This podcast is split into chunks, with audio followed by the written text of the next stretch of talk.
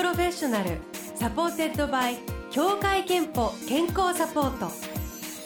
全国健康保険協会東京支部がお送りします。東京 FMブルーオーシャン住吉美紀がお届けしています。木曜日のこの時間はブルーオーシャンプロフェッショナル supported by 協会けんぽ健康サポート。美と健康のプロフェッショナルをお迎えして健康の秘密などを伺っております。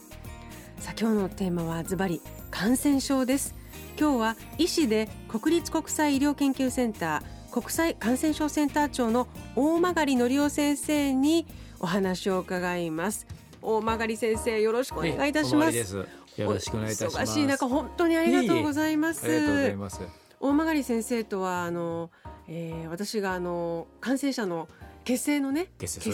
を採集してい。る研究に参加したりしたご縁で、あの知り合いになって6月にもムローシャンでもこのコロナ禍の話を伺っております。またいろいろなあの状況も変わってきて今日最新のねお話を伺えればと思います。特にあのオミクロン株というね、うん、新しい株が秋急にあの名前がこう出てきてそして今ヨーロッパを中心に世界各国で感染が拡大。イギリスでは9割以上がオミクロン株に置き換わったと報じられています。そんな中のみんな言ってますけどこうなぜ日本では今感染が比較的こう抑えられているんでしょうか？これいくつかねあるんですけど一つやはりワクチンを打ったタイミングが良かったんじゃないかなと思います。えー、5波の最中ですか？ら789月にまあ、高齢者だけじゃなくて我々の世代も含めて一気にワクチンの接種率上げてきましたね。はい、っ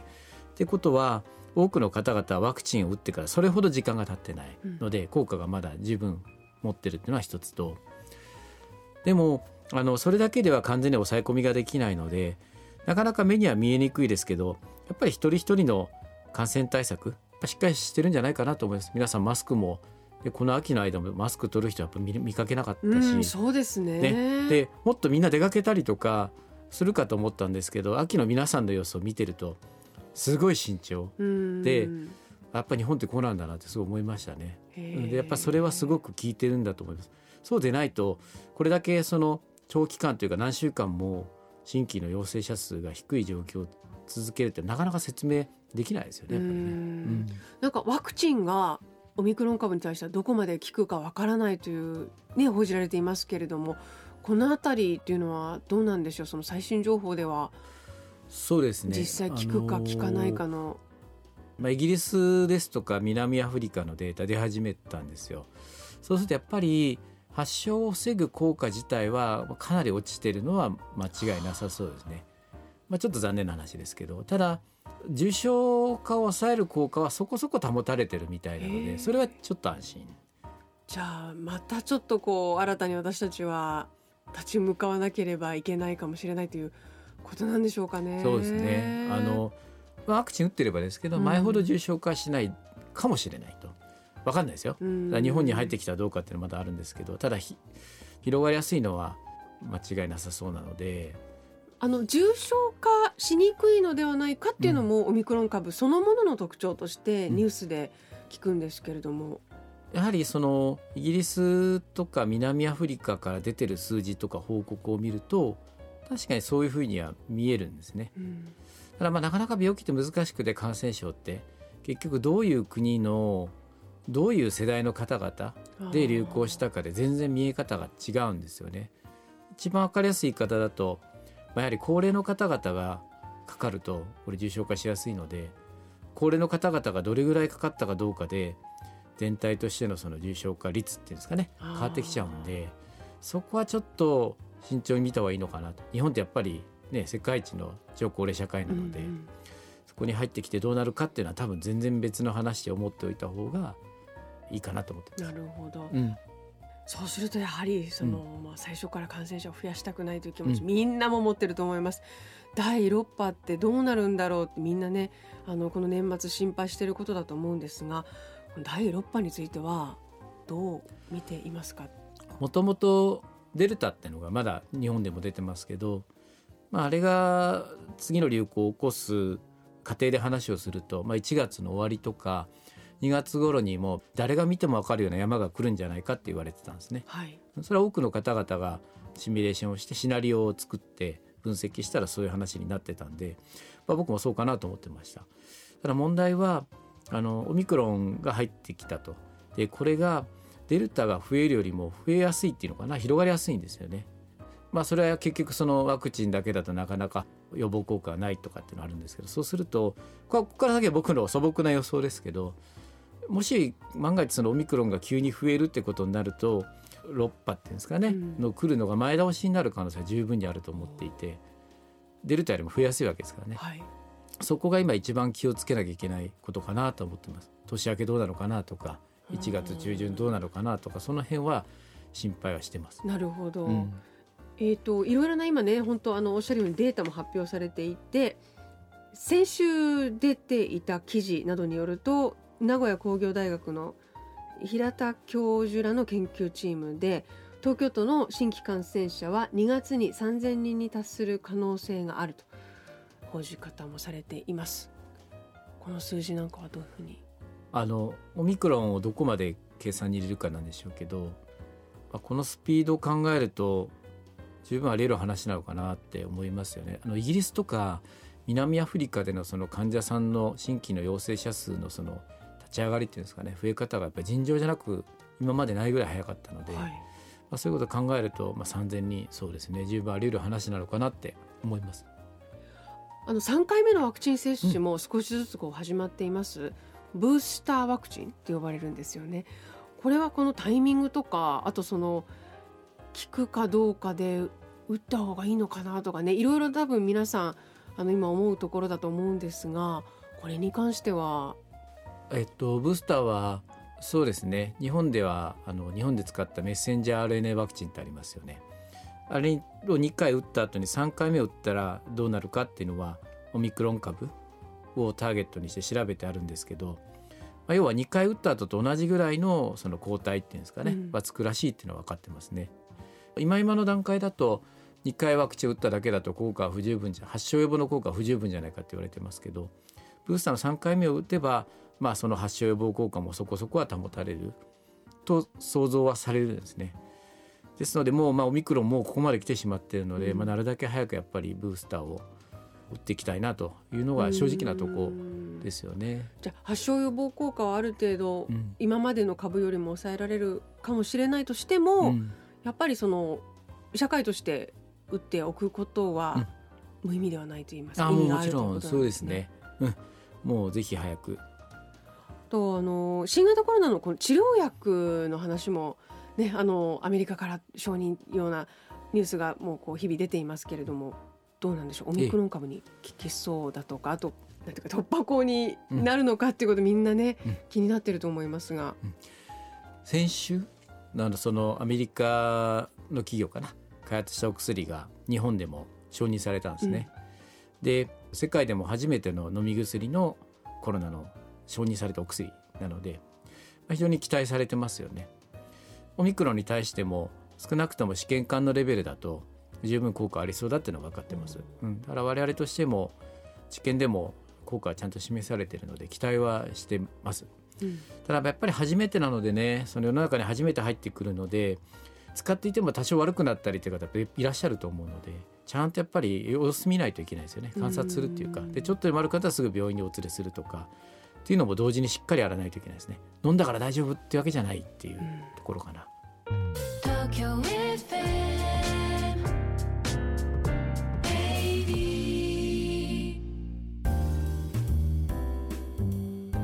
ブルーオーシャンプロフェッショナル supported by 協会けんぽ健康サポート。今日は国立国際医療研究センター国際感染症センター長の大曲則夫先生にお話を伺っていますテーマは感染症ということであの前半オミクロン株のねお話などを伺いました。ちなみにあの先生今病院院内とかどんな雰囲気なんですか？皆さんが思ってらっしゃるよりは相当静かじゃないかなってそうですえー、思います。特に秋10月11月なんて本当静かだったですね。で今東京都も新規の陽性者数少しずつ増えてるのは皆さん方お気づきだと思うんですけど、まあ、そうなって少しずつ患者さん方も入院されるようになってきたんですけどまあでも夏と比べればもう全然今のところは静かです。今大曲先生ご自身が一番こう問題意識を持っていること向けていることってどんなことですか？そうですね。あのオミクロンが出てきて改めて思うようになったんですけども多分オミクロンってすごい流行りやすいだろうと。そうすると比較的軽いっていうのかなコロナの方がものすごく大きい数で発生するってことはやっぱ今後十分何回もそういうことが起こりうるんだろうなと思うんです。で一方でこの病気って途中で急に悪くなるのでちゃんとお家にいらっしゃる方々も見守りをしないといけないですね。もちろん重症化予防のためのお薬使うとかっていうのもあるんですけどでもそれでも悪くなる方は多分いらっしゃるのでちゃんと見守りをしておかしかったらすぐ見つけて医療につなげるってことをしなければいけないんですけどもしもですよその新規の陽性の方がものすごい大きな数出たらそれをやるのって実はすごい大変で、うん、日本の今までの医療体制って例えば東京でもそうだな夏は同時に4万人ぐらいの方がご自宅にいらっしゃる時期ありましたけどその方々をみんな見渡して何かあったら全部すぐ見つけて対応できるって体制なかったんですよね今までね。でそれを作んなきゃいけない今状況にあるので、うんそこが一番関心がありますかね。うんうん、実際それは動きがもう5月からずっと、うん、動いてます。それはどうしていくかという対応ですね。あの例えば診療所の先生方にも参加していただくとか、うん、あとはそうですね。高齢者の介護とかもコロナの流行中は大変になるので介護もちゃんとやってくださるようにいろいろ体制を整えたりとかね、うん、実はいろんな準備が必要でそれずっと夏からやってきてるって感じですからね。うんえーと、いくつかちょっと数字をねここから見ていこうと思います。まずワクチン接種率2回打ち終えた人というのは全国でこれ12月22日の時点の数字ですが77.7%と。この数字はどう見ますか？あの頑張ってあげたなって本当に思います。すごいなと思います。それはあの皆さん方の意識もあるでしょうし、うん、まあ手前味噌ですけど医療従事者も頑張ったろうと思うんですけど個人的にはもうちょっと高くしときたいなっていうか、うん、正直思います。例えば東京都だけ見てもねまだ打って1回も打ってらっしゃらない65歳以上の方が確か人口の78%いらっしゃるはずででその方々がかかると今まで通り手助けが重症化するわけですよね。でそれはやっぱり避けたいのでなるだけやっぱり接種率はもっと上げていきたいなってのがもう本音です。そしてあのリスナーの皆さんにこんなアンケートを行いました。現在の日本の新型コロナウイルス感染対策は十分だと思いますかと。そうしたところイエスが44%ノーが56%この結果先生どうご覧になりますか？いや結構厳しいですね。でもね興味深いなと思いました、うん、そのいろんな声があって対策厳しすぎるもう息苦しくてやってられないって声もあったと思いますしあの一方でもっと厳しくやるべきだっていう声もある中であの、まあ、これだけコロナの問題が長く続いている中で早く元に戻りたいって声が強いんじゃないかな。つまりもうちょっと対策緩くした方がいいんじゃないかみたいなね、うん、声が多いんじゃないかなって予想はしてたんですけどやっぱ日本の方々はむしろしっかり多分対策をやれと。でちゃんと抑え込むのが大事なんだよってやっぱ思ってらっしゃるんだなっていうのが、うん、なんか透けて見える結果ですよね。なるほど、ね、うんうんあとなんかあの対策と一言で言っても、うん、そのウイルスや病気をどう封じ込めるかっていう対策と、そのことをしながら社会をどう保つかっていうのって重なってねあのもちろん出てくるんだけれども実は別のことじゃないですか。だからそのあたりが混ざった時になんかちょっと不満だとか足りないとか出てくるのかなと思いますけれどもやっぱりその病気を抑え込む方の対策っていうのは最新の情報を正しい情報を得ながら個人であ情報アップデートして一人一人が行動していくのが大事だよなというのを改めてこのオミクロンがって言われ始めた時に私なんて感じています。そしてあの新型コロナウイルスやワクチンについてのご質問ご意見も届いているのでこちら大曲先生から答えアドバイスをお願いいたします。千葉県の20代の女性ナーミさんからです。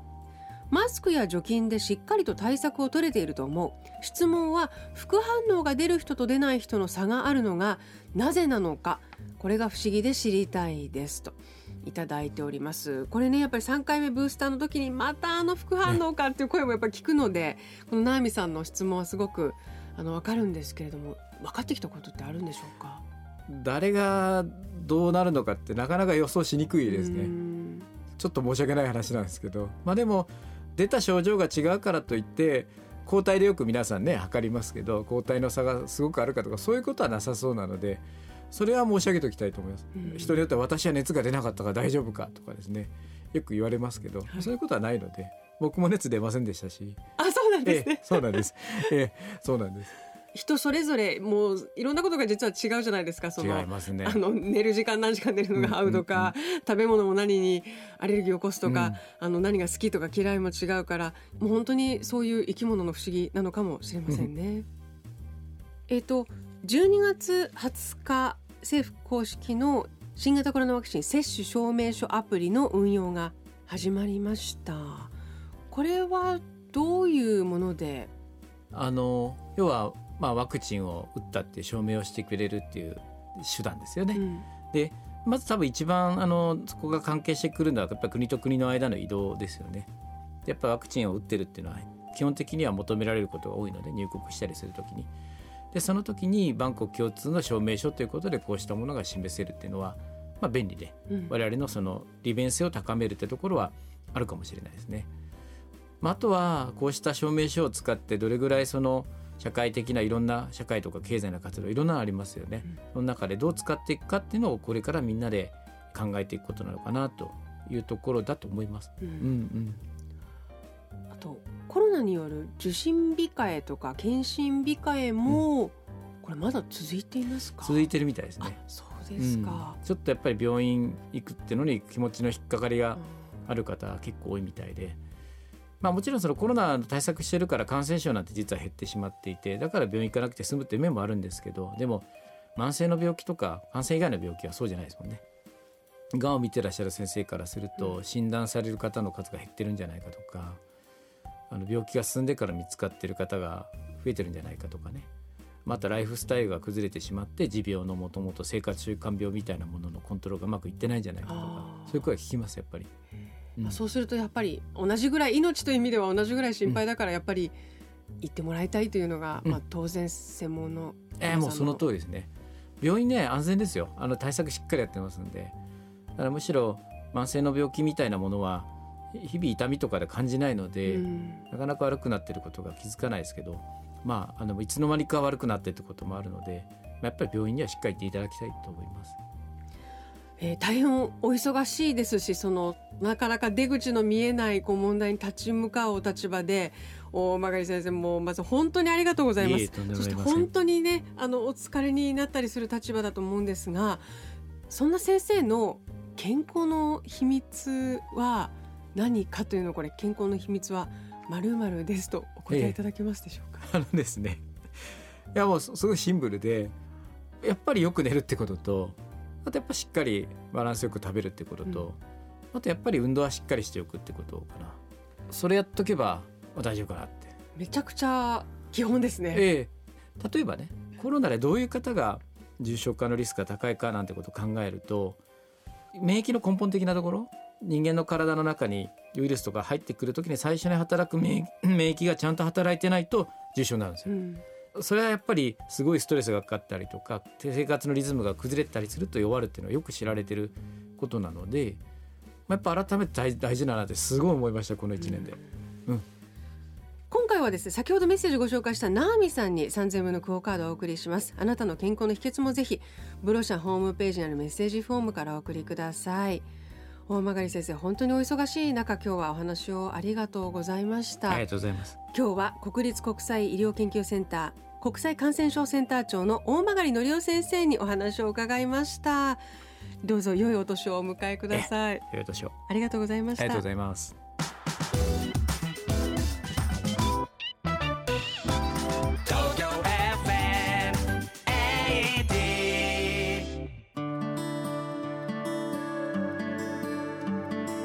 あなたの健康をサポートする協会憲法東京支部からのお知らせです新型コロナウイルスの感染を警戒して必要な検診や受診まで控えていませんか？行き過ぎた受診控えは健康上のリスクを高めてしまう可能性があります。コロナ禍でも検診や持病の治療お子様の予防接種などの健康管理は大切です。医療機関や検診会場では換気や消毒でしっかりとした感染予防対策を実施しています。健康に不安がある場合はまずかかりつけ医に相談しましょうブルーオーシャンプロフェッショナル supported by 協会けんぽ健康サポート全国健康保険協会東京支部がお送りしました。